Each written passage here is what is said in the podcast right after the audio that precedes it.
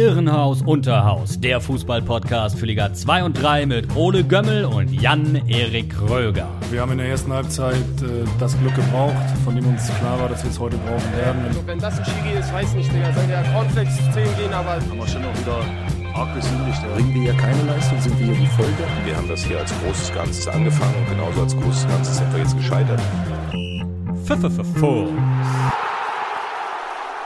Ho, ho, liebe Hörerinnen und Hörer von Irrenhaus Unterhaus, dem FUMS-Podcast für die zweite und dritte Liga. Hier, ich bin schon wieder am Lallen. Das liegt daran, dass heute Nikolaus ist und eure beiden Lieblings drin. Genau, eure beiden Lieblings-Nikoläuse sind schon ja, total im Weihnachtsfieber. Äh, Jan-Erik, mein Co-Nikolaus, äh, hast du auch fleißig die Schuhe geputzt gestern Hallo, Abend? ja, natürlich. Du kennst mich, du kennst meine Schuhe und du kennst äh, die Ja, Sauberkeit. besonders die weißen. selbiger. Besonders genau. die weißen. Die sind immer äh, blank poliert, ja. Nee, aber tatsächlich Mhm. habe ich die weißen Schuhe, die du gerade angesprochen hast, äh, letzte Woche tatsächlich sauber gemacht. Passend Echt? zu Und sind Nikolaus. sie, sind sie wie neu oder? Ja, ich so trau mich- So, so. Ja, doch, sie sind äh, sehr, sehr neu, äh, sehen sie wieder aus und ähm, ich traue mich auch gar nicht mehr, sie jetzt anzuziehen bei diesem Schiedwetter. Direkt äh, bei dem bleiben sie Gematsche. einfach im Schrank stehen, ja. Ja, ich übrigens beim, beim Joggen heute ausgerutscht. Oh. Und äh, auch in so eine richtig schöne, das ist dann ja auch so undefinierbar, dieses, diese braune Matschepampe, die auf irgendwelchen Feldwegen ist. Ob das jetzt Blätter, Hundescheiße, Erde oder sonst was ist, dann, ja, das ist einfach nur noch so ein, so ein, so ein grauer Matsch, der, äh, brauner Matsch, der aber perfekt korrespondiert mit der äh, Himmelfarbe hier in Hamburg. Die ist nämlich grau. Also es sind wieder die ähm, schönen Zeiten angebrochen, die Besinnlichkeit. Und ja, man muss echt aufpassen, dass man hier nicht, äh, dass das nicht auf die Psyche schlägt. Ja, Aber so kennen und lieben wir es als Norddeutsche. Klar. ja, ja hat auch schon, absolut. hat, hat auch schon geschneit, ne? Wahnsinn. Also Ja, ich glaube, so früh im Jahr äh, hatten wir schon länger nicht mehr. Also ich kann mich zumindest nicht daran erinnern, dass es mal so früh im Jahr schon geschneit hat. ja, Aber gut, ist ja auch alles wieder getaut. Nützt also nichts. Müssen wir ja alle durch. absolut, ja. Du Und bist ja heute schon wieder ein kleines Gackerle, ne? Ja, ich finde sie lustig und ich finde es auch gerade ein bisschen lustig, dass es passt, äh, diese Überleitung, weil äh, Thema grau-braune Suppe, ähm, Thema braun, Pauli. sind wir bei St. Pauli. Äh, die hatten ja in Braune der Soße Liga, ist in Cottbus.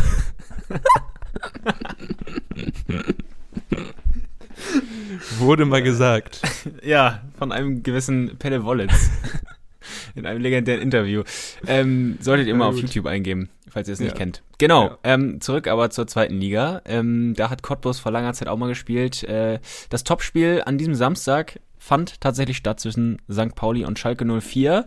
St. Pauli, ähm, ja, seit einiger Zeit dabei, die Liga zu zerlegen. Und es scheint so, als würde das weitergehen. Topspiel gewonnen, 2-1, Herbstmeisterschaft eingetütet. Und ähm, auch letzte Woche, so wie diese Woche ja auch, äh, jemand auf der Bank, den du hier ja auch schon mal ganz am Anfang äh, dieses Podcasts mal angesprochen hast, nämlich äh, Loic Favé, der war äh, auf der Bank äh, in Charge, weil Schulz, der Cheftrainer der Paulianer, immer noch an Covid-19 erkrankt ist. Genauso Stimmt. wie übrigens auch Schalkes Cheftrainer Gramotzes. Ja, genau, da war nämlich Bauer Piepenborg auf der, auf der Bank. Sven Piepenborg, äh, der Vertreter von Dimitrios Gramotzes, wie so ein kleiner Flummi ist er da abgegangen, also auch sehr aktiv. Beide Trainer, jetzt äh, mal unabhängig vom Ergebnis, beide Co-Trainer mit einem guten Job da an der Seitenlinie, ziemlich aktiv äh, dabei gewesen und sowohl VW als auch Piepenborg, äh, Borg, Brock können, glaube ich, zufrieden sein ähm, im Großen und Ganzen mit ihrer Mannschaftsleistung. Es gab, wenn man auf die Aufstellung guckt, äh, ein paar Veränderungen auf beiden Seiten, hauptsächlich natürlich verletzungsbedingt. Mhm. Bei Schalke war ein neues Gesicht im Sturm, und zwar Rufat Dadaschow. Ja, Äh, ich stimmt. weiß nicht, äh, like wer ihn noch kennt, aus Drittliga-Zeiten damals bei Preußen Münster gewesen.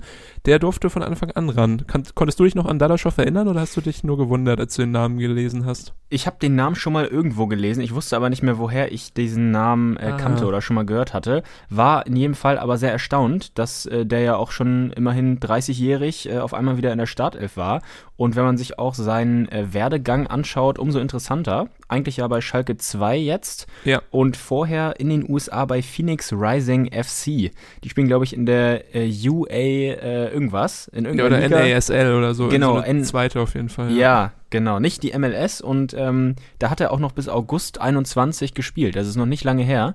Äh, und jetzt auf einmal wieder äh, im deutschen Unterhaus. Finde ich Ja, äh, nicht- bemerkenswert. Nicht schlecht. Ich habe tatsächlich ihn ta äh, am Anfang mit seinem Bruder verwechselt, weil der hat noch einen kleinen Bruder Renat, Renat Dadaschow und der ist mir doch bekannt, weil der glaube ich äh, damals vor zwei, drei Jahren in den U-Mannschaften für RB Leipzig ziemlich zerstört hat und äh, genau dann nach Wolverhampton gewechselt ist und der spielt jetzt, äh, ist gerade geliehen in, in, nach Tondela in der, in der portugiesischen Liga, aber das nur ähm, am Rande, der kleine Bruder. War der mal bei hingegen, Frankfurt oder so? Der Name kommt mir irgendwie auch. Äh, du, bekannt das, vor. ich, ich will mich da jetzt nicht zu weit aus dem Fenster assoziiere ich irgendwie mit Frankfurt gerade. Ja. Ich weiß es nicht. Okay. Ruf, Ruf hat auf jeden Fall, du hast es eben gesagt, äh, bei St. Pauli 2 und da auch gar nicht so schlecht in der äh, vierten Liga. Deswegen Schalke hat er 2. wahrscheinlich auch, genau, Schalke 2, ja, hier, immer noch Hier. Glühwein. Deswegen hat er Ja. wahrscheinlich auch die Möglichkeit äh, bekommen von Piepenborg. Und neben ihm, genau, spielte Pieringer und bei St. Pauli hatte Guido Burgstaller einen Sturmpartner, den man auch nicht alle Tage sieht von Anfang an, nämlich Matanovic, das junge St. Pauli-Talent, an dem ja auch schon Inter Mailand dran sein soll, wenn man den Mhm. Gerüchten Glauben schenken mag. Auch eine Entscheidung, den aufzustellen, die sich am Ende ja positiv herausgestellt hat, oder? Ja, absolut. Und ähm, das konnte man schon sehen äh, beim 1-0 in der 20. Minute. Das hat nämlich Matanovic vorbereitet. Äh, Vollender war Guido Burgstaller in sehenswerter Manier, sowohl Vorlage als auch ähm, das Tor an sich, weil Matanovic hat einen guten langen Ball ähm, so diagonal auf Burgstaller äh, hochgeschlagen und äh, Burgstaller hat den Ball super behauptet. Äh, erstmal Matanovic hatte die Lücke da gut gesehen, äh, die Uwe Jan da hinterlassen hat. Der war ein bisschen aufgerückt und äh, versuchte dann äh, sein Stellungsspiel wieder ein bisschen zu korrigieren. Da war der Ball aber schon bei Burgstaller und der hat wirklich ganz stark den Ball behauptet äh, gegen seinen Gegenspieler. Äh, den Ball abgeschirmt, dann noch gut ins lange Eck ähm, abgeschlossen, der Ball war drin, also wirklich äh, ganz stark in der Entstehung, fand ich. Ja, wie so ein richtiger, richtiger Neuner. Also, wie man sich Ja. ihn vorstellt. Auljan ist wirklich einfach nur abgeprallt an Burgstaller. Aber Ja. generell, äh, Burgstaller richtig, richtig gut in Form gewesen. Also, vielleicht hat ihn das auch nochmal belebt, gegen seinen Ex-Club zu spielen, wo er ja doch dann nicht mehr ganz gewollt wurde äh, am Ende und auch von den Fans hauptsächlich ja als äh, Meme Meme-Charakter herhalten Ja, musste in ja. seinen letzten Monaten. Ist eine coole Sache für ihn wahrscheinlich, aber ähm, trotzdem blieb er ruhig und äh, hat nicht wirklich gejubelt.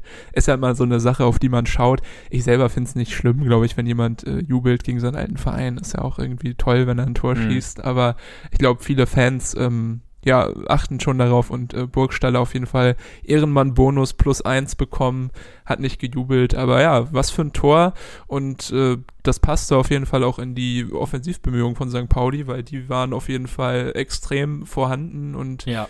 ja, super Kombinationsspiel am Anfang und St. Pauli hat eigentlich da weitergemacht, wo sie letztes Wochenende aufgehört haben und Mhm. einfach ähm, solide das runtergespielt, egal wer dort an der Seitenlinie steht, ne? Ja, auf jeden Fall. St. Pauli total ballsicher, spiel- und kombinationsstark, angriffslustig, die ganze Zeit hoch angelaufen, konsequent äh, einigermaßen in den Abschlüssen. Es gab natürlich noch die ein oder andere kleinere Chance, äh, die man vielleicht bette, äh, besser hätte nutzen können.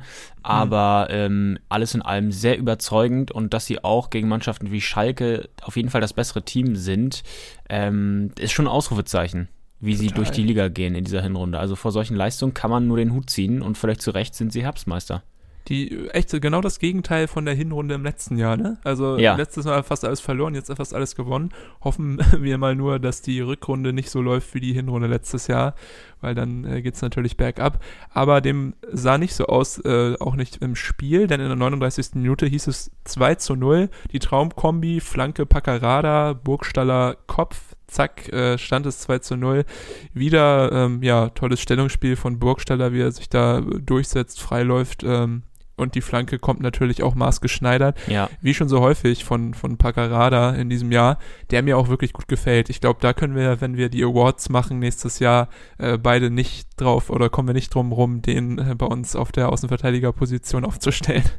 ja, Gibt ja noch eine Rückrunde, aber ja, ist auf jeden Fall ein ganz, ganz heißer Anwärter. Das stimmt. Ähm, gefällt mir auch immer. Äh, war ja nach äh, einer Ecke kurz ausgeführt und er wirklich maßgeschneidert auf den Kopf von Burgstaller.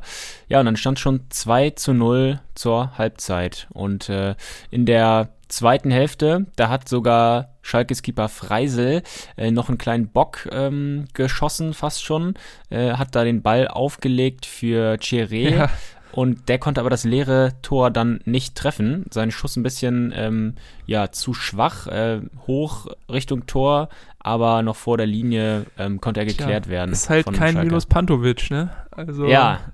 liebe Grüße an dieser Stelle an ein paar Bochum-Hörer. Ich weiß da aus verlässlicher Quelle, dass einige uns immer noch hören, obwohl der VfL ja gerade die Bundesliga unsicher macht. Äh, das ehrt uns sehr und an alle, die ähm, vielleicht nicht mehr reinhören, weil der VfL aufgestiegen äh, ist, da habe ich auch eine Nachricht bekommen letzte Woche. Ähm, ja, vielen Dank und ihr seid natürlich jederzeit herzlich willkommen, falls es dann mal wieder bergab geht. Ja, absolut. Aber, ja, äh, Kire hätte den auch schon mal machen können. Ähm, ja, also das gut. hätte man natürlich konsequenter nutzen können, aber auch so äh, ließen die Paulianer da ja nichts mehr anbrennen. Ja, obwohl Nicht es aber eine ziemliche, ziemliche Druckphase gab, finde ich, ja. nach der, nach der ähm, zweiten, äh, nach der, nach der Halbzeit äh, kam Schalke recht gut und unbeeindruckt aus der Kabine, wurden wahrscheinlich auch nochmal heiß gemacht von Piepenborg da und hatten doch ein paar gute Möglichkeiten, ein bisschen, ja, spielerisch äh, überlegend gewesen, die ersten zehn Minuten, glaube ich, aber vorne natürlich niemand drin, der mh, die guten Bälle teilweise ver, verwerten konnte. Also, wie gesagt, Piringer und Dadaschow, Dadaschow leider komplett komplett ähm, aus dem Spiel. Pieringer äh, kam später nochmal so ein bisschen äh, in den Fokus, rückte in den Fokus in der Partie, aber sonst leider niemand, der dort äh, abschließen konnte. Zumindest nicht von den Stürmern, denn Schalke gelang doch noch ein Tor in der 75. Ja. Minute. Das war auch ganz schön rausgespielt. Das war nämlich ähm, der so viel besprochene Aue Jan oder wie du sagst, Uwe Jan der die Flanke da rein prügelte und den Kopf von Salazar fand, also auch auf ähm, Schalker Seite traf jemand gegen seinen Ex-Club, Rodrigo Salazar, letztes Jahr noch als Leihgabe von Frankfurt äh, für mhm. St. Pauli gekickt und jetzt äh, macht er das Tor gegen seinen alten Arbeitgeber. Äh, hast den Jubel gesehen? Macht er die, die Bethände da ja, auf die, ist mir auch aufgefallen. USP gerade da, das war, das war lustig. Also ja. auch, auch er hat sich entschuldigt. Ja, das stimmt.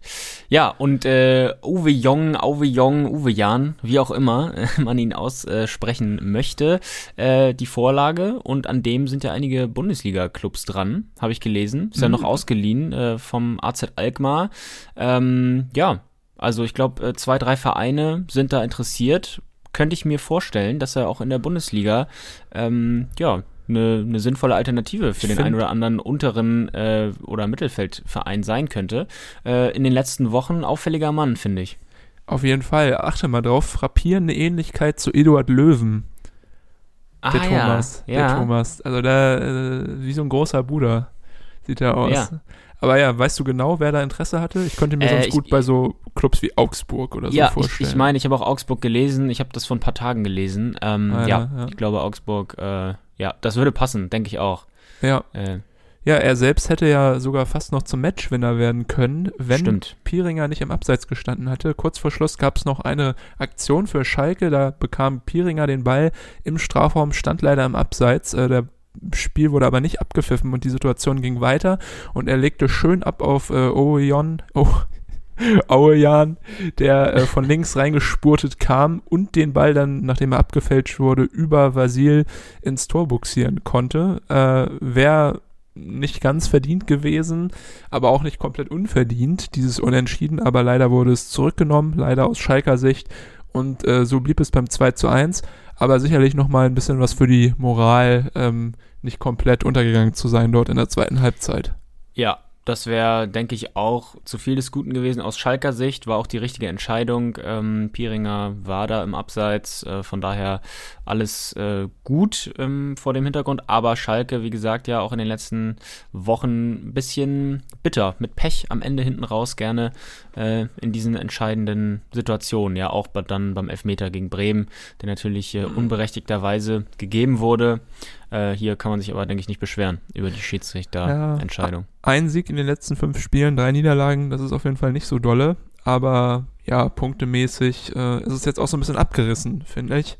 Ja. Klar, es ist also zum ersten, zum dritten sind es halt auch nur drei Punkte, äh, zum zweiten sind es nur drei Punkte, weil Darmstadt ja auch Fehler gelassen hat und auch Regensburg auf einem kleinen Minustrip gerade ist, aber trotzdem, äh, ja, Schalke sollte ordentlich dafür sorgen, dass sie da mal wieder oben rankommen, aber das machen sie dann bestimmt auch. St. Pauli Ja. hingegen 35 Punkte. Ich glaube, damit haben sie schon fast die Punktzahl, die sie letztes Jahr am Ende der Saison hatten. Also wirklich äh, beeindruckend. Ja, da hatten sie auch eine, eine Hammer-Rückrunde, kann ich mich erinnern. Ja, Und genau. auch ein gewisser Guido Burgstaller, der da heiß lief.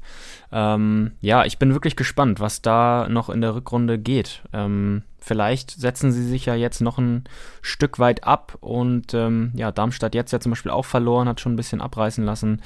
Ähm, ja, bin ich wirklich sehr gespannt. Und äh, Luc Favre übrigens ja selber erst 28 Jahre alt. Ähm, Jünger hat man als auch hinterher. Ja, hat man auch hinterher im Interview gemerkt und gesehen, dass der Junge eigentlich auch noch hätte ein Spieler sein können. Hat sich Ja. eigentlich optisch nicht so viel äh, unterschieden von seinen, Das stimmt. von seinen Schützlingen. Kannst du ja, ja mal fragen, welche Beauty-Produkte er benutzt, damit auch unser Alterungsprozess so aufgehalten werden kann. Ja. Gut.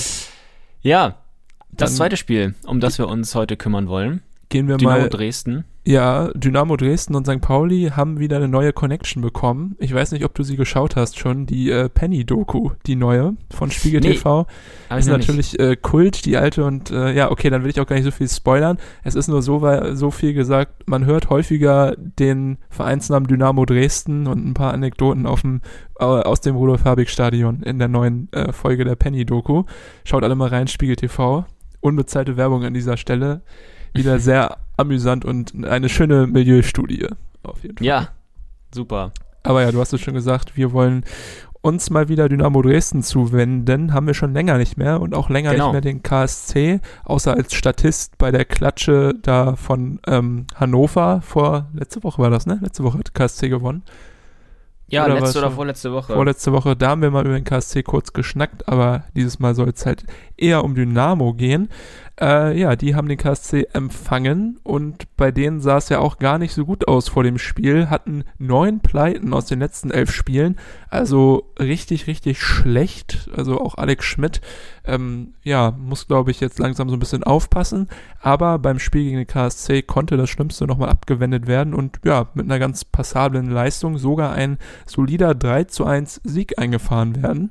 Danach muss ich ganz ehrlich sagen, sah es nach den ersten Minuten gar nicht aus, weil Stimmt. KSC mutig gespielt hat, mutig begonnen hat. Auch äh, Philipp Hoffmann, der gerne mal gegen Dynamo trifft, äh, war besonders äh, auffällig in den ersten paar Minuten.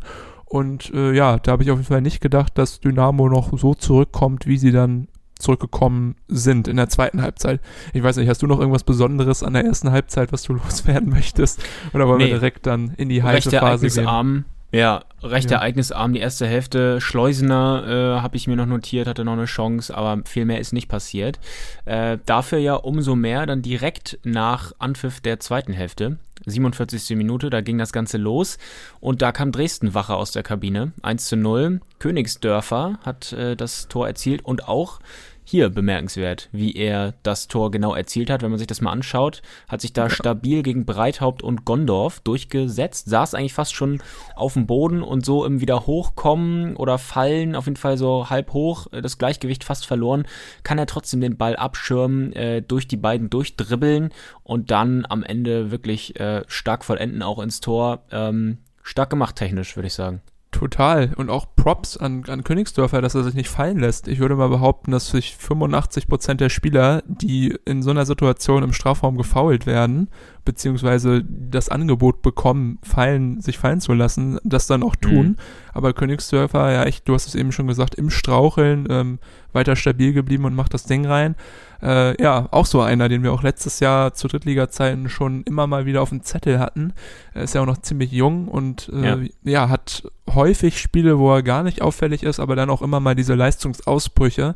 Und wenn er das einfach häufiger abrufen kann, ähm, wird er auch, glaube ich, ganz schnell mal interessant für Clubs, die oben in der zweiten Liga stehen, beziehungsweise vielleicht auch aus der Bundesliga, aufgrund Ja. seines jungen Alters. Wer weiß, wer weiß. Ja, Denn- das stimmt. In der 55. Minute hat es gleich schon wieder geklingelt. Aber dazu kommen wir erst, nachdem wir den Treffer aus der 52. Minute besprechen. ich habe es hier gerade gesehen. Er stand nämlich doch noch 1 zu 1 zwischendurch. Ja. Äh, Fabi Schleusner genau. hat nämlich noch getroffen nach einem Hin und Her, wie der Reporter bei Sport 1 äh, die Situation beschrieben hat. Äh, ja, kam Schleusner am Ende an den Ball. Ich glaube, dreimal Kopfball hin und her da im Strafraum der Dresdner und Schleusner ist am Ende dann der Nutznießer und äh, schiebt dann ein, der verwirrte Boll, der sonst eine sehr gute Figur gemacht hat, konnte nichts machen und dann stand es 1 zu 1. Wie hast du das Tor gesehen? Ja, Pinball, daran hat es mich erinnert. Ähm, genau, Kopfball, Kopfball hin und her, äh, tatsächlich zutreffend. Und auf einmal Schleusener dann recht frei äh, vor Broll und äh, dann eben drin der Ball. Ja, aber dieser Spielstand, hast du ja gerade schon angekündigt, hatte nur kurz Bestand, weil nämlich Königsdörfer direkt zwei Minuten später schon wieder traf. Äh, dieses Mal war es ein bisschen Glück. Ähm, er stand am langen Pfosten genau richtig. Äh, per Kopf hat er da äh, reingenickt, weil äh, Heise unfreiwillig den die Flanke verlängert hat. Dann kam der Ball äh, genau zu Königsdörfer und der Ball ging rein. Ja, seine ersten beiden Saisontore in der zweiten Liga für Königsdörfer und ja mittlerweile auch in der U21 äh, ein Thema. Mhm. Und ähm, ja, also ich bin auch, auch hier sehr ähm, gespannt, wie du auch, äh, wo er nochmal landet. Glückwunsch aus Hamburg nach Dresden. Ja, dann wurde es ein bisschen unschön für den KSC. Äh, Choi flog vom Platz gegen Hannover echt noch, äh, ja, King of the Match, wie man in der spanischen La Liga sagt, mit einem Tor und einer Vorlage. Und jetzt hier so ein bisschen der Sündenbock vom Saulus zum ja. Paulus, äh, würden böse Zungen sagen. Hat er gelb-rot gesehen und ja, damit so ein bisschen die Ausgleichsbemühungen vom KSC auch beendet ähm, ja, das Spiel war durch. Dresden hat noch äh, weitergearbeitet, so ein bisschen bis zur ja, 75. Minute, würde ich sagen. In dieser Zeit fiel auch noch das 3 zu 1. Christoph Daferner mit einem sehenswerten Longshot, also bestimmt mhm. so 20 Meter entfernt, abgezogen, unten links, keine Chance für Gersberg. Also das war nochmal sehr sehenswert für die nicht anwesenden Zuschauer in Dresden. Und ja. Ähm, ja, auf jeden Fall eine wichtige Sache, schönes Nikolausgeschenk, was sich Dynamo dort gemacht hat. Und äh, ich glaube für die Moral und auch für den Trainerstuhl von Alex Schmidt sehr, sehr wichtig, oder? Ja, ich denke auch. Ähm, dadurch Dresden ja jetzt auf Platz 12 vorbeigezogen, an ja unter anderem auch Hansa und Holstein, die beide Punkte haben liegen lassen. Und ähm, ja. ja. dadurch entspannt sich die Situation. Man muss aber ja im Allgemeinen sagen, immer noch super eng alles. Äh, mhm. Das kann immer ganz schnell gehen, gerade im Mittelfeld, äh, alles sehr beieinander, eng beieinander.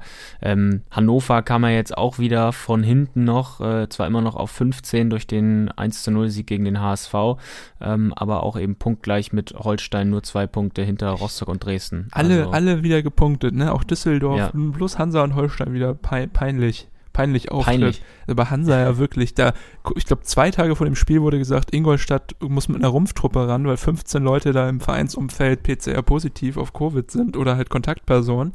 Und mhm. weißt du, ich lade hier meinen Cousin ein und sag schon, hier wird ein Schützenfest, wir machen ein Trinkspiel.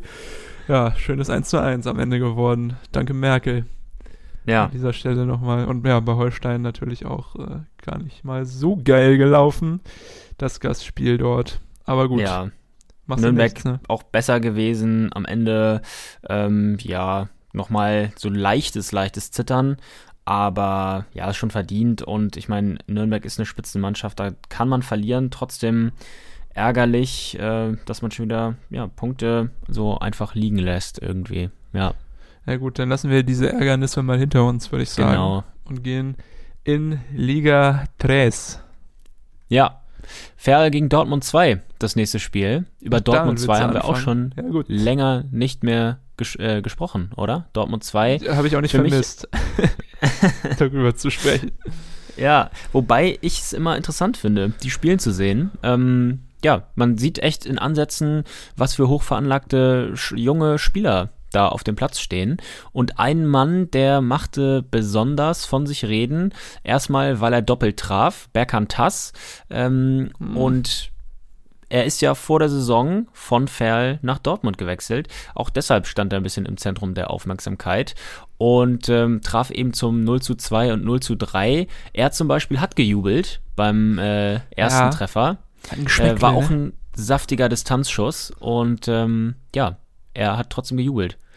Das Spiel ging auch, ähm, ja, hätte auch anders losgehen können. Ich weiß nicht, ob du es äh, auch gesehen hast, diese Riesenchance für Ferl. Von zu Arcono, ne? ja. Ja. Da hat er sich äh, völlig falsch entschieden in der Situation. Ja, das, das stimmt auf jeden Fall. Er ist eigentlich frei zugelaufen auf äh, den Keeper von Dortmund, dessen Namen sehr schwer auszusprechen ist. Dr- Dryacha, oder wie würdest du es sagen? Dr- Äh? Ja, Ich ich find's warte, schwierig. warte. Dr- Driljazza, Driljatscha, ja, doch. Ja, gut. Würde ich, würde ich so ähnlich, würde ich so ähnlich äh, machen. Ja, Akono, der ja auch eigentlich äh, bekannt ist, ganz gut äh, im 1 gegen 1 mit dem Torwart zu sein, äh, ja, hat aber sich nicht getraut abzuschließen, obwohl er da, obwohl er da frei vor dem schwarz-gelben Torwart ähm, stand und wollte stattdessen noch ablegen zu Berlinski, der so ein bisschen links mitgelaufen kam. Ich glaube, der war Ja. aber total überrascht davon und konnte den Ball nur noch ganz kurz vor der Torauslinie retten und nochmal so einen kleinen Flankenversuch in die Mitte ähm, starten. Aber da war dann Ja. auch wieder die Dortmunder Abwehr auf dem Posten und konnte das Tor verhindern. Hat sich War auch äh, schlampig gespielt, der Pass. äh, ja, auf Berlinski.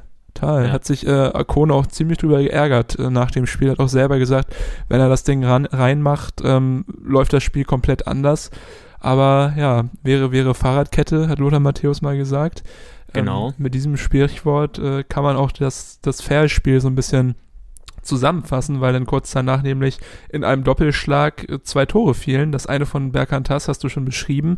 Davor traf Ansgar Knauf, das äh, Supertalent der dritten Liga, hätte auch, glaube ich, ohne Probleme im Profikader sein können an diesem Wochenende, aber bekam kurz vor der Partie den Bescheid, zack, du spielst äh, ja statt im Signal Iduna Park in Ferl. Sind ja auch ähm, zwei Welten, aber er hat sich gut gemacht, auch generell im Spiel häufig auffällig gewesen dort. Äh, Knauf, Ferrei und Tass sind eigentlich die Jungs für mich, äh, die da immer ordentlich Wirbel machen. Und Mhm. äh, ja, traf auf jeden Fall für Schwarz-Gelb danach Tass und auch vor der Halbzeit noch das 3 zu 0. Und ähm, ja, da war es eigentlich schon durch für Ferl und ja, danach haben sie auch nie wieder wirklich den Zugriff gefunden und das äh, war schon sehr schade zu sehen, wenn man eigentlich weiß, wie Ferl spielen kann aus dem letzten Jahr. Hm. Ja. Das stimmt. Beim 3-0 auch ein bisschen Slapstick dabei aus Ferler Sicht, weil nämlich ähm, Corbus äh, da Tass einfach anschießt und von da geht der Ball rein. Also Stimmt, ja, ja. ein schwarzer Ja, ja. Tag für ihn persönlich, weil er nämlich auch noch in der zweiten Halbzeit die gelb-rote Karte gesehen hat. Äh, da war ja sonst auch ein ganz wichtiger Mann eigentlich auf Seiten der Ferler an diesem Tag. Äh, ja, bisschen der Schwachpunkt. Aber wie gesagt, blöd gelaufen man, das Spiel. man muss auch sagen, Rabic hat gefehlt. Das ist natürlich eigentlich der beste Mann für den SC Verl. Also der wichtigste, wie viele Vorlagen der schon gemacht hat. Das, das, das kann man gar nicht mehr an, an zwei Händen abzählen, glaube ich. Und Hm, ja. mittlerweile, finde ich, kommt aber auch so ein bisschen raus, dass halt äh, die Leute im Sturm fehlen, weil Akono doch nicht so gut, ähm, ja, ähm, äh, Rabi, nee, Quatsch hier, was erzähle ich, Tass und Janic beerben kann, die ja letztes Jahr auch ordentlich für Tore dort gesorgt haben bei Ferl. Und da Ja. gibt's vielleicht äh, Nachholbedarf im Winter, nochmal jemanden für die Spitze zu holen, der auch wirklich trifft, weil so wie es jetzt läuft, äh, kann Rino Corpetti nicht zufrieden sein. 26 Tore nur. Das ist nicht so viel. Auch nicht so wenig, aber könnte auch mehr sein. Ja, das stimmt. In der Offensive Berlinski drei Tore, Akono drei Tore, ähm, Steinwender ein Tor. Das sind jetzt die drei, die äh, ganz vorne in vorderster Front gestartet haben gegen Dortmund. Äh, das waren im letzten Jahr ähm, andere Zahlen. Natürlich, Rabihic nicht dabei gewesen, ähm, aber trotzdem. Ja, man merkt, dass äh, dort ein bisschen weniger Qualität vorhanden ist als, äh, wie gesagt, im letzten Jahr. Das macht sich auch in der Tabelle bemerkbar. Ferl ja unter dem Strich, drei Punkte hinter Türkgücü, vier hinter Zwickau, auf 15 und 16 stehen die beiden. Ähm, ja, es könnte in diesem Jahr tatsächlich ein bisschen eng werden für Ferl. Ja, es wird jetzt richtig, richtig relevant die nächsten Wochen, weil da kommen nämlich Türkgücü und der MSV Duisburg, also die beiden Sandwich-Teams, äh, Türkgücü vor Ferl, äh, Duisburg hinter, äh, hinter Ferl, also da muss man eigentlich punkten und Ja. wenn man die beiden Teams kennt, äh, weiß man ja auch, dass das äh, Truppen sind, die unter ihren Möglichkeiten spielen, wobei ich bei Ferl mir da gar nicht mal so sicher bin, ob sie dieses Jahr wirklich unter ihren Möglichkeiten spielen. Also ich glaube, es wird eine richtig, Mhm. richtig schwierige Aufgabe für ähm, die Ferler und äh, ja, ich hoffe einfach nur, dass Reno Capretti Weihnachten noch äh, auf dem Trainerstuhl dort sitzt, weil er ist ein super Typ und äh, ich hoffe, ja, genau, dass wir noch was für ihn äh, von ihm haben in der Rückrunde. Aber sicher bin ich mir nicht. Ich bin mir auch nicht, also ich denke aber schon. Sicher bin ich mir natürlich auch nicht, kann man sich nie sein, aber ich denke schon, dass Ferl da einen langen Geduldsfaden hat. Capretti ist ja auch schon länger da und in Ferl, ja, hat man, glaube ich, immer noch die Chance, einigermaßen ruhig zu arbeiten. Erwartungshaltung ist sicherlich auch nicht, ähm, nicht zu hoch. Ja. Klar, äh, die Debütsaison in der dritten Liga im letzten Jahr, die war verhältnismäßig stark. Man hat ja lange da oben auch mitgespielt. Aber ich glaube, da hat man sich darauf eingestellt, dass es in diesem Jahr nicht ganz so rosig sein könnte. Mhm. Ja, Thema langer äh, Geduldsfaden, den brauchen auch wir jetzt, weil jetzt beim letzten Spiel, das wir besprechen wollen, müssen wir über sieben Tore sprechen. Äh, ja. Wahnsinn, ne? Ich glaube, in, in, in München wird dieselbe Sprache gesprochen wie in Gladbach. Denn äh, die ersten Halbzeit äh, sowohl von Gladbach gestern gegen Freiburg als auch von 1860 gegen Magdeburg waren sich doch sehr, sehr ähnlich, oder? Ja, total. 0 zu 5 ist 1860 in der ersten Hälfte gegen den ersten FC Magdeburg Baden gegangen. Natürlich Magdeburg äh, das, was St. Pauli in der zweiten Liga ist. Äh, Magdeburg marschiert vorne weg, ist auf der 1 5 Punkte Vorsprung vor Braunschweig, äh, aber so muss man sich dann doch nicht verkaufen. Zu Hause Klar, wir wissen 1860 ja auch nicht mehr. Die Mannschaft aus dem letzten Jahr hat enorme Probleme. Mhm. Ähm, Investor Hassan Ismaik hat auch nach dem Spiel äh, Konsequenzen angekündigt, äh, hat eine Aufarbeitung angekündigt, hat aber auch äh, dem Trainer Kölner und auch der Mannschaft den Rücken gestärkt. Wen er aber explizit nicht angesprochen hat, das ist äh, Sportchef Günter Gorenzel. Uh. Und ähm, dessen Vertrag, der endet äh, zwar zum Ende der Saison, aber es ist wohl auch denkbar, dass man schon äh, sich vielleicht trennt dann zum Ende des Kalenderjahres. Dann ist die Abfindung ja nicht so hoch, wenn er auch am Ende der ja. Saison schon ändern, enden würde. Ja. Ist ja wichtig für Ismaik auf jeden Fall. Ja, Absolut. Aber ja, schauen wir mal auf das Spiel. Ähm, die 60er hatten gewechselt. Äh, für Belkaia kam Quirin Moll in der Innenverteidigung zum Zug. Belkaia ja noch ein sehr junger Spieler, auch sehr talentiert, wurde ja auch häufig schon gelobt von uns, aber ja, in den letzten Wochen so ein bisschen Unsicherheiten gezeigt. Deswegen sollte mit Moll wieder so ein bisschen Erfahrung dort neben Seiger in der Innenverteidigung stattfinden, glaube ich. Die fand auch direkt statt und zwar in der fünften Minute. Da hat nämlich Moll direkt gepatzt beim 1 zu 0. Schön mit der Hacke vorgelegt für Connor Kampicki. Ähm, ja, super Start auf jeden Fall. Ja. Aber ey, da hat er doch auch noch gepennt, oder? Wie du in der Uni immer.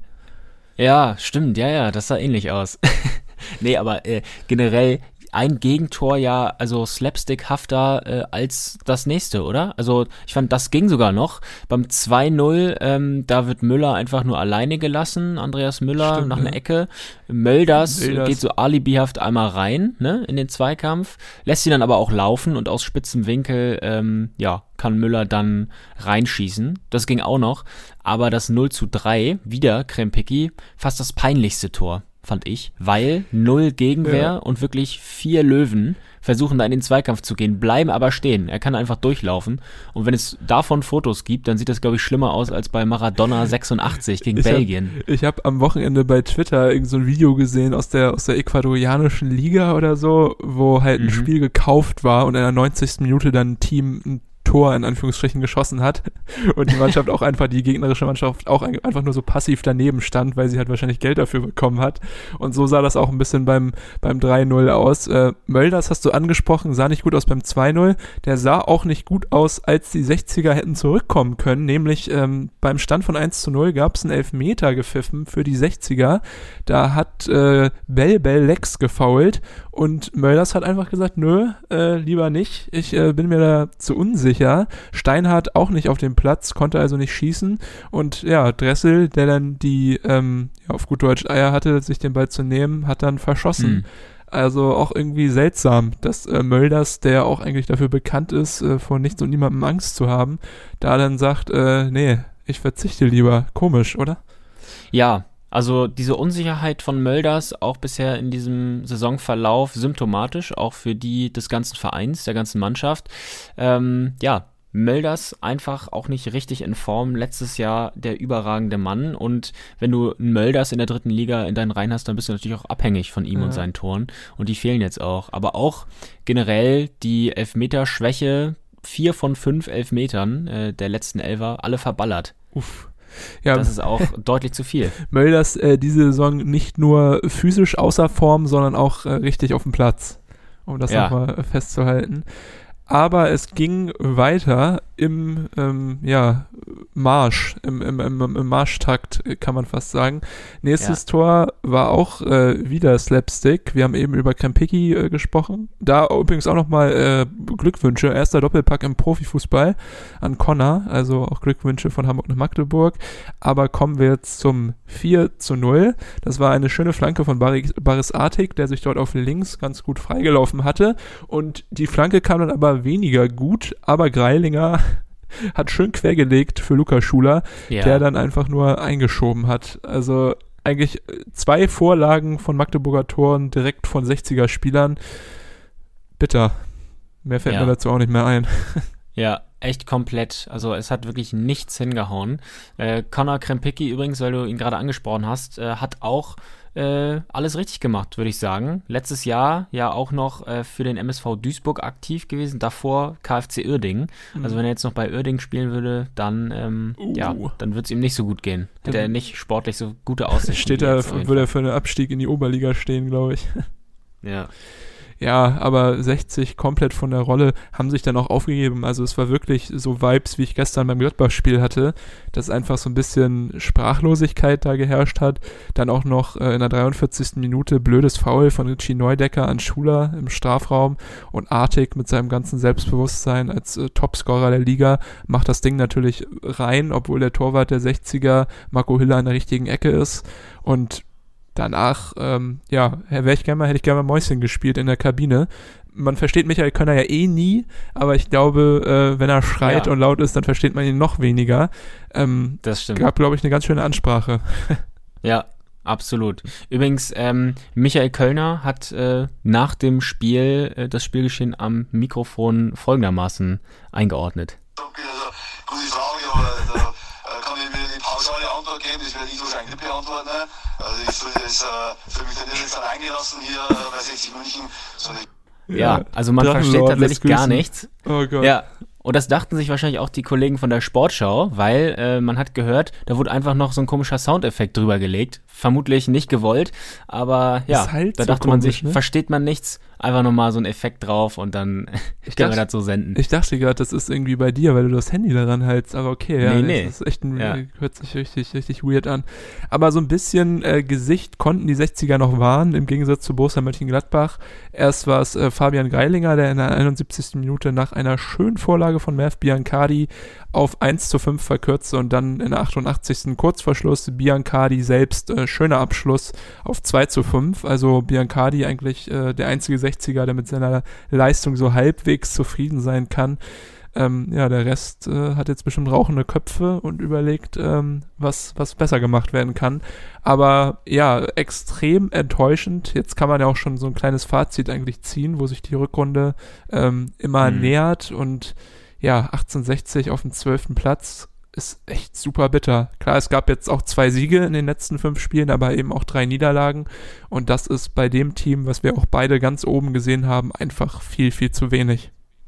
Ja. Ja, und auch gegen Vereine wie Havelse, wie Duisburg, da waren das alles andere als klare Geschichten. Hm, hinten total unsicher. Jetzt natürlich wird es auch immer, äh, immer mehr ein Teufelskreis. Man ist verunsichert und tritt dann eben gegen Top-Mannschaften wie Magdeburg so desolat auf und vorne auch nicht konsequent genug im Abschluss. Mölders außer Form, äh, Lex auch kein gutes Spiel gemacht. Ähm, der einzige, wie gesagt, der, der halbwegs in Ordnung war nach vorne hin, war Biancardi, aber das wird ihm auch egal sein. Ähm, ja. Mölders einfach fünf Tore bisher nur. Ich glaube, das, das, Pro- 18 Spielen. das Problem ist ja immer so, auch letztes Jahr hat man ja durchaus in der Defensive Schwächen gesehen bei den 60ern, aber da war die Ja. Offensive einfach immer so, so stark, dass das kompensiert werden konnte.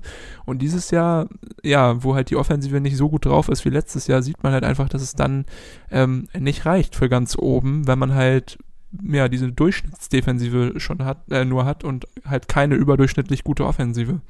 Also Ja. das ist so ein bisschen das äh, Problem. Aber das äh, Material, das Spielermaterial, um mal wieder diesen ekelhaften Begriff zu benutzen, ist natürlich da. Und ich glaube auch, dass die 60er das eigentlich mit Michael Kölner schaffen können, weil er ja auch eigentlich ge also gezeigt hat letztes Jahr, dass er genau das Team, ich meine, der Kader ist ja fast identisch, ähm, Mm, nach ja. oben bringen kann. Und deswegen hoffe ich auch, dass dort äh, die Herren Ismail und äh, die anderen Entscheider, wenn es da noch weitere gibt, äh, ein bisschen Geduld haben und Kölner vielleicht nochmal machen lassen. Ja. Relegationsplatz, also Aufstiegsrelegationsplatz, noch auch nur sieben Punkte entfernt. Ja, Also das wie gesagt, Kommt natürlich dazu. ist eigentlich äh, auch noch kein Riesenproblem, was sich da auftut. Aber solche Auftritte sind natürlich schon ein Stück weit besorgend, besorgniserregend. ja, die machen betroffen. Ja, absolut. Gut. Ja, dann haben wir es äh, auf jeden Fall in dieser Woche mal wieder geschafft, in der dritten Liga auf jeden Fall. Eine Sache Ja. müssen wir, glaube ich, noch kurz ansprechen. Heute äh, kam raus, dass die Hamburger Staatsanwaltschaft äh, Anklage gegen Bakary Yatta erhebt. Ja. Äh, ja, ihm werden Vergehen gegen das Aufenthaltsgesetz äh, vorgeworfen. Es gab ja schon in der Vergangenheit immer mal wieder aufkochende, ähm, ja, aufkochende Berichte über ihn, falsche Papiere, falsche Identität. Ähm, ja, jetzt kommt wohl wieder Bewegung in die Sache. Unfassbar, Ja. ne? Also ich meine, wie, ich habe es ja schon häufig, also wir haben ja auch schon häufig darüber geredet und sind Ja. eigentlich immer zum selben Schluss gekommen, dass egal was da jetzt passiert ist 2015 bei seiner Einreise, Jatta ist mittlerweile echt ein äh, top integrierter Typ in der deutschen Gesellschaft, verdient hier sein Geld, zahlt hier seine Steuern, liefert für den HSV ab, äh, macht viele gute Dinge auch neben dem Platz. Und äh, ja, das jetzt immer noch so, so, so breit zu treten und auf diese, diese Rechtsverfahren zu bestehen, wird ja, also es gefühlt ja auch von der Bildzeitung in, initiiert. Ähm, ja, es ist echt, echt Hm. furchtbar, finde ich. Also vor allem auch, wie das halt dann dargestellt wird, ähm, dass ja da, ja, da, ja, brauchen wir nicht drüber reden über die Berichterstattung, ich vergesse mich sonst nur, aber ich finde es auf jeden Ja. Fall unter aller Sau, ähm, diese, diese Kampagne dort gegen ihn. Und äh, ja, wenn man bedenkt, wo er herkommt ähm, und, und was er vielleicht erlebt hat, äh, ist das wohl äh, mehr als verständlich, dass, dass man äh, versucht, äh, Asyl in einem Land zu bekommen und ja, dann vielleicht auch mal nicht die Wahrheit sagt. Aber wie auch immer, ich hoffe, dass das keine Auswirkung hat auf, auf ihn, ähm, auf, auf, auf, auf seine Psyche und auf sein, sein Spiel natürlich für den HSV. Und der Hm. HSV muss, macht das äh, aus meiner Sicht aber echt stark, ähm, stärkt ihm ja auch den Rücken, hat ihm ja auch schon immer den Rücken gestärkt und deswegen glaube ich auch, dass jetzt das äh, hoffentlich nur ein bürokratisches Verfahren ist, wo dann am Ende eine Geldstrafe ist und nicht irgendwie noch mehr. Ich weiß Mhm. nicht, wie du das siehst. Ja, das äh, sehe ich eigentlich ähnlich. Ähm, genau, mittlerweile äh, arbeitet er ja äh, für den HSV, also ist ähm, genau ein wichtiger Bestandteil der Mannschaft. Und äh, ich habe mich auch gefragt, angenommen, ähm, ja, er wird jetzt verurteilt und muss äh, ja eine schlimmere Strafe verbüßen als nur eine Geldstrafe, dann wird er ausgewiesen und dann verpflichtet ihn der HSV Ja, wieder, äh, genau. aus, Also, aus Gambia. Was für ein Also ich meine, das ist jetzt halt jetzt halt auch egal.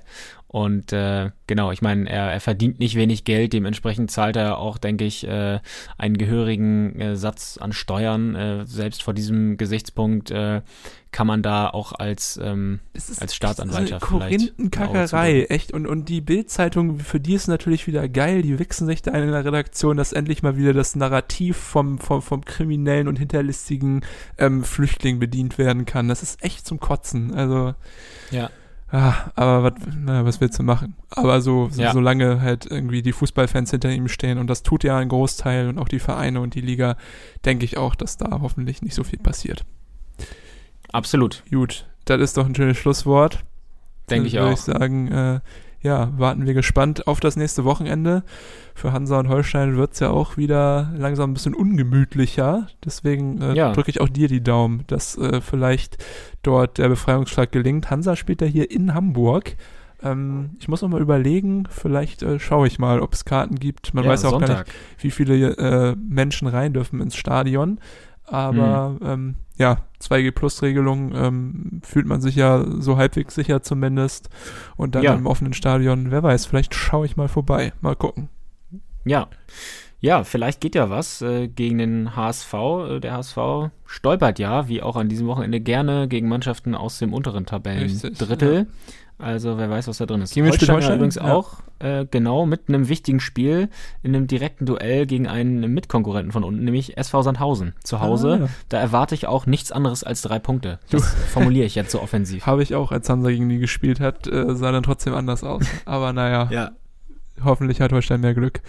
Gut, äh, dann werden wir das auswerten. Am kommenden Montag, Irrenhaus Unterhaus, euer Lieblingspodcast für die zweite und dritte Liga.